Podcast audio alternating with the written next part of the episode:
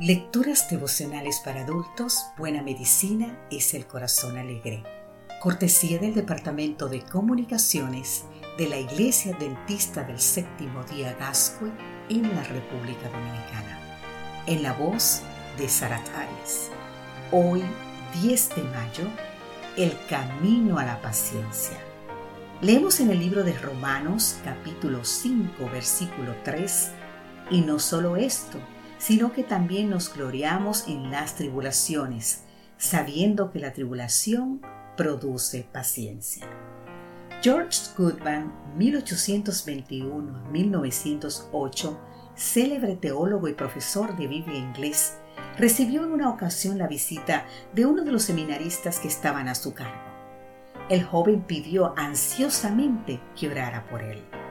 Señor Goodman, deseo que ore usted para que tenga paciencia.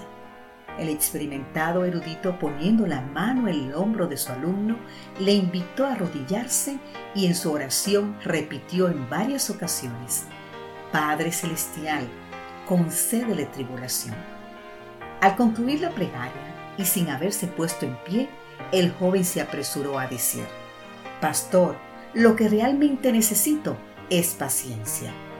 Sin más pausa, el clérigo comenzó a orar otra vez y en su súplica volvía a repetir, Señor, concédele tribulación. Dándose por vencido, el estudiante de teología se despidió diciendo, Gracias, señor Goodman, pero no deseo tribulación. Lo que necesito es paciencia. Con una sonrisa amable, Goodman abrió la Biblia y leyó Romanos 5.3. Tan solo hace unos años nadie se impacientaba al esperar una carta que tardaba varios días en llegar. Nadie protestaba porque una transferencia bancaria se demorara dos semanas o por tener que esperar varios días para revelar unas fotografías. Hoy, cualquiera de esas gestiones puede hacerse tan solo en segundos. Y si por alguna razón técnica el resultado se demora unos minutos, nos irritamos y parecemos incapaces de apartar la mente de las ansias de tener el resultado ya, de inmediato. Parece que hoy más que nunca en el pasado, la paciencia es una gran necesidad. Fenómeno curioso, los avances tecnológicos que por su eficacia deberían aplacar nuestra impaciencia parecen acrecentarla.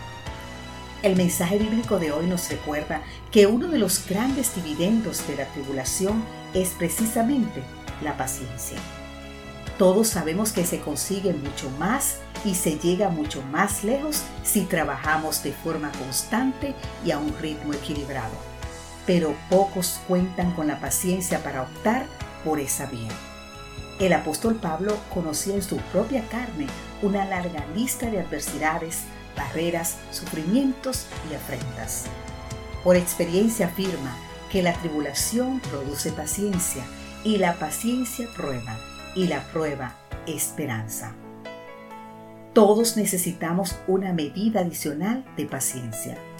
Por lo tanto, si estás pasando por dificultades, problemas o adversidades, piensa que esta puede ser la mejor oportunidad para fortalecer tu paciencia y al final, pasada la tribulación, acabar asemejándote más al carácter de Jesús. Amén.